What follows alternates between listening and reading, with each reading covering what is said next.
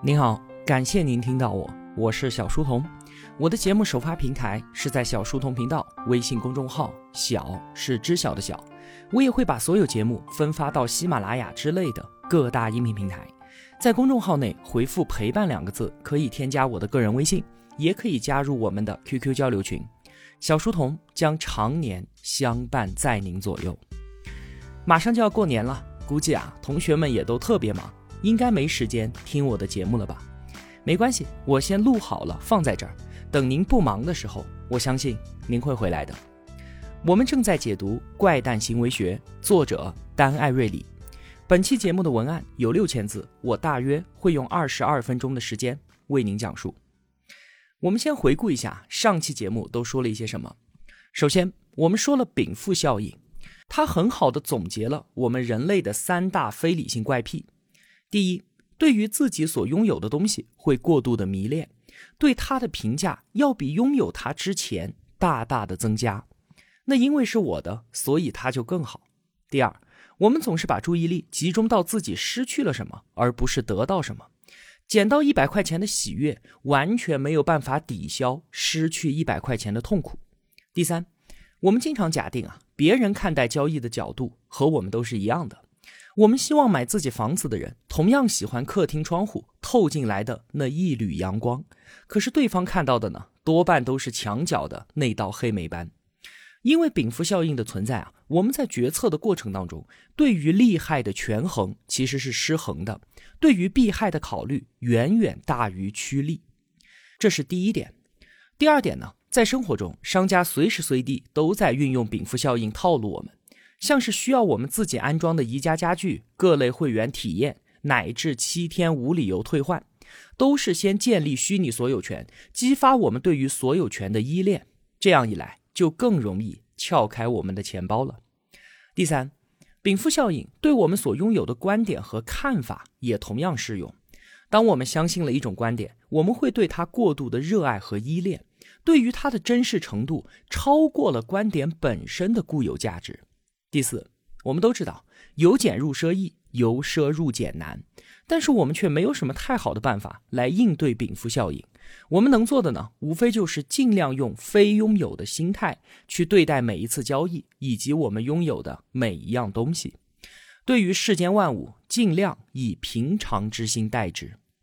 第五，我们看待世界啊，其实存在两套思维模式，分别是黑白思维和灰度思维。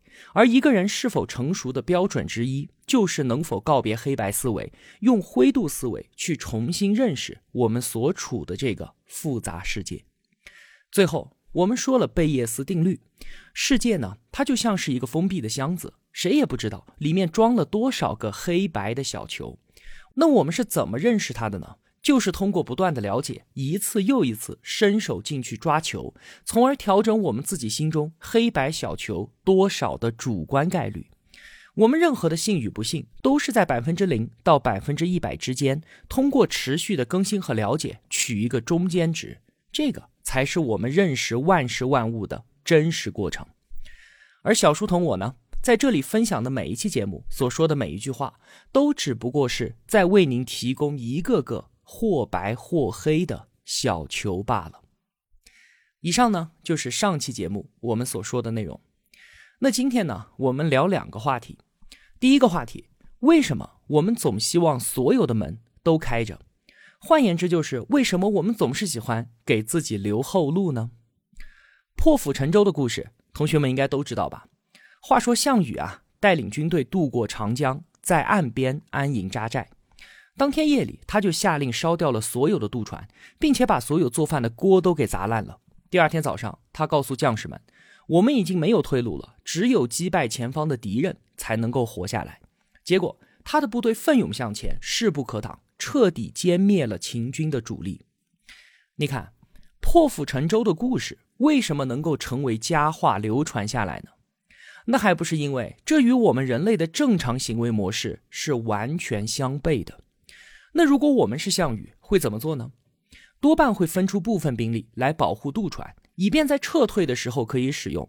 我们还会留人做饭，做好打持久战的准备，甚至啊还会准备好竹简，万一打败了，赶紧上呈投降文书。那因为大家其实都是这么干的，所以像这些留有后路的故事，并没有流传到今天。那在当今世界啊，我们仍然竭力为自己保留各种选择的余地。比方说，买智能手机，我们会买有足够大储存空间的，方便以后什么都能够装进去。什么碎屏险、延保服务全给买上，万一以后坏了，就不用出钱了。我们让孩子学习各种各样的课程。钢琴、绘画、舞蹈，甚至跆拳道，万一他在哪个方面迸发出了天才的火花呢？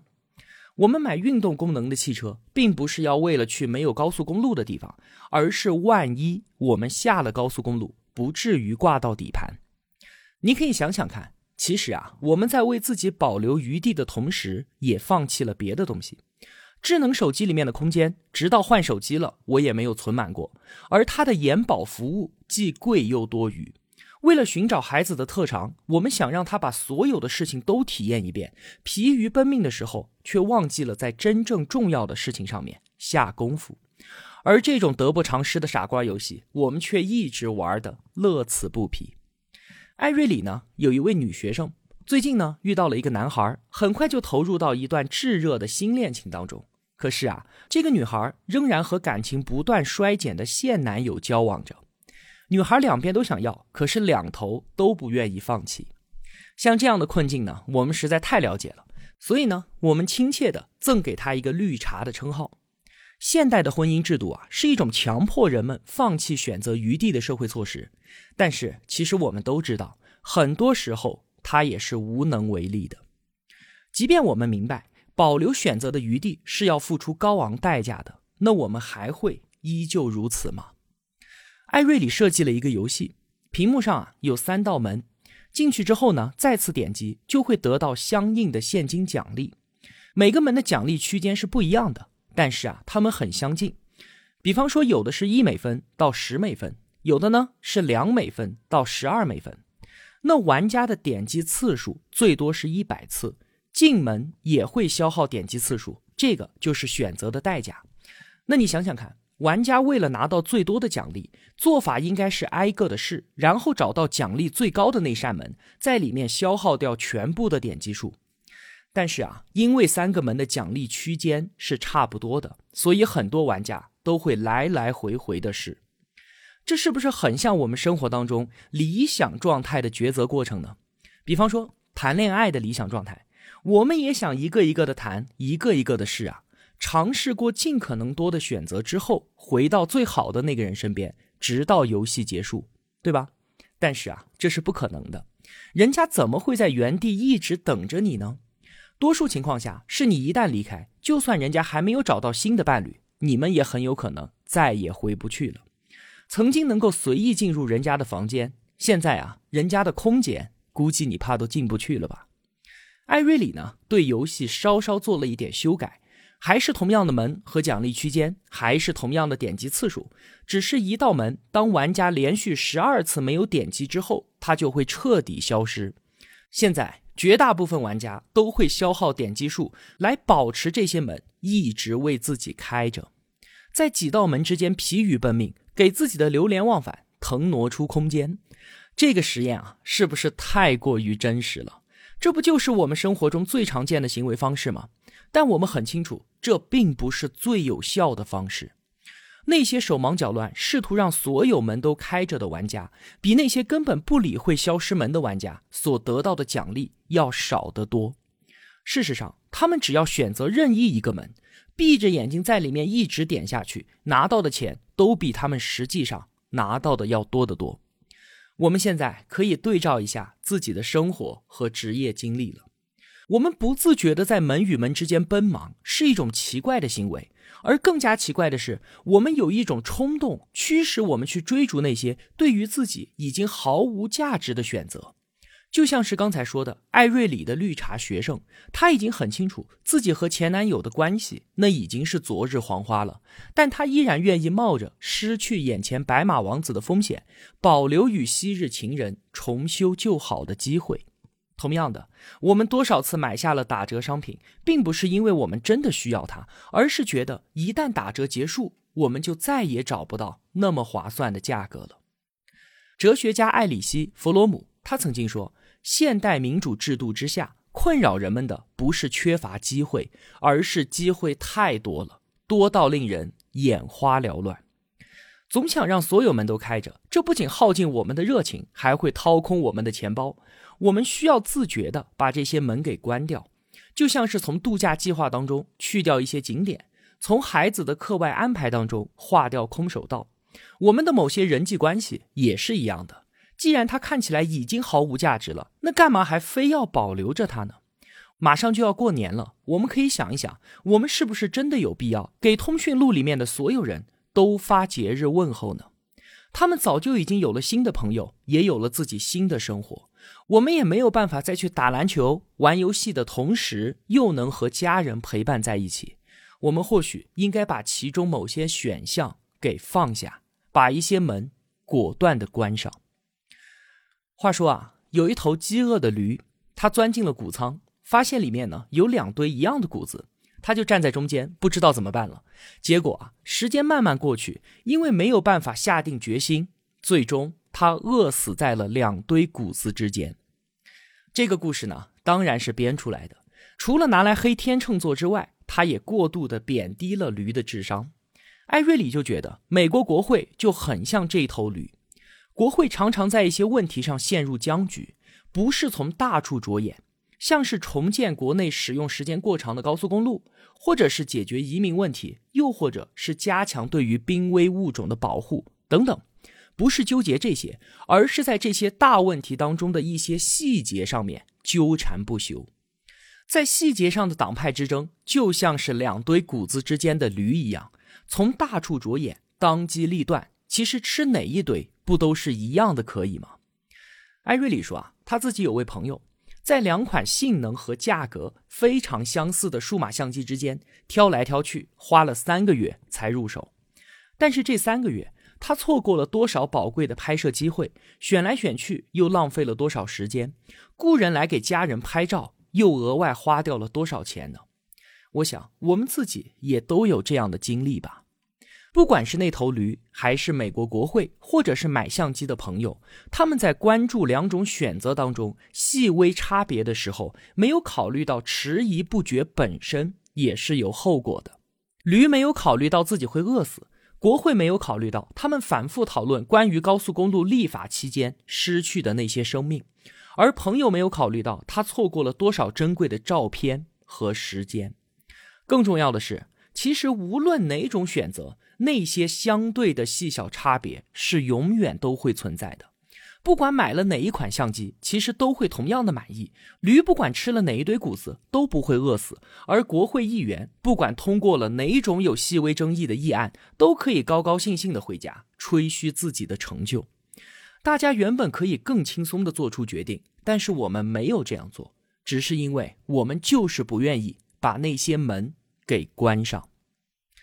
那这是今天说的第一个话题，第二个话题呢叫做预期效应。我先把结论告诉你，就是啊，我们的主观预期可以直接影响到我们的客观感受。怎么回事呢？我们先来看一看艾瑞里做的实验。他跑到酒吧里面，在吧台上放了两种啤酒，一种呢是普通的百威，另一种他称之为麻省理工学院特酿。就是在酒里面啊加了一点香醋，艾瑞里呢就让顾客品尝这两种酒，然后让顾客自行选择喜欢的那一种，拿走一大杯赠饮。大部分客人啊在品尝之后都选择了这个特酿，说明艾瑞里的配方味道还是相当的不错的。可是啊，一旦艾瑞里在顾客品尝之前就告诉他们说这个特酿不过就是加了香醋的百威，那结果呢，顾客的反应是大为不同。酒才刚刚一进到嘴里面，他们立马就皱起鼻子，说这个味道真是太奇怪了，要求马上换成百威。这个实验啊，可以很好的说明酒的味道到底好还是不好，并不完全是因为体验，我们会被自己的预期牵着鼻子走。有一个咖啡实验，也是邀请人们到一家新开业的咖啡馆里面免费品尝。其实呢，给每一批品尝者的咖啡都是一模一样的，但是给他们使用的杯子不一样，有的呢使用高档的银质器皿，有的使用非常廉价的一次性餐具，有的使用普通的玻璃杯。结果很明显，人们用的杯子越高档，觉得杯子里咖啡美味的人也就越多。高档的杯子提升了我们的主观心理预期，结果咖啡的客观味道也跟着变好了。如果我们事先相信某种东西是好的，于是它一般就真的会好。那如果我们认为它不好，那它就真的会不好。从试验结果我们可以看到，这不是什么单纯的心理游戏，它不仅可以改变我们的信念，就连我们的客观体验也一同被改变了。那继续刚才的特酿啤酒实验，如果是在顾客品尝完了之后再告诉他这个加香醋配方的话，就没有太大的问题。这个时候体验已经形成了，大部分顾客还是会选择要这个特酿的赠饮。事后知道真相的顾客与根本不知道配方的顾客对于特酿的喜爱程度是一样的。再举个例子，有一位阿姨，她正准备出售自己仓库里的旧货，这个时候呢，有一群人走了过来，他们觉得阿姨墙上的这幅油画。很像美国早期原始主义画派，一幅很不错的代表作。那这个时候，阿姨是应该说：“你们这群傻瓜，这是我几年前从一幅照片上临摹下来的。”然后狠狠地嘲笑他们呢？还是等他们欣赏完了之后，对这幅画的客观体验已经形成之后，再如实相告？这样既没有说谎，又能让这幅画卖个好价钱。这两个选择，那你觉得阿姨她应该怎么做呢？这可真是一个两难的选择。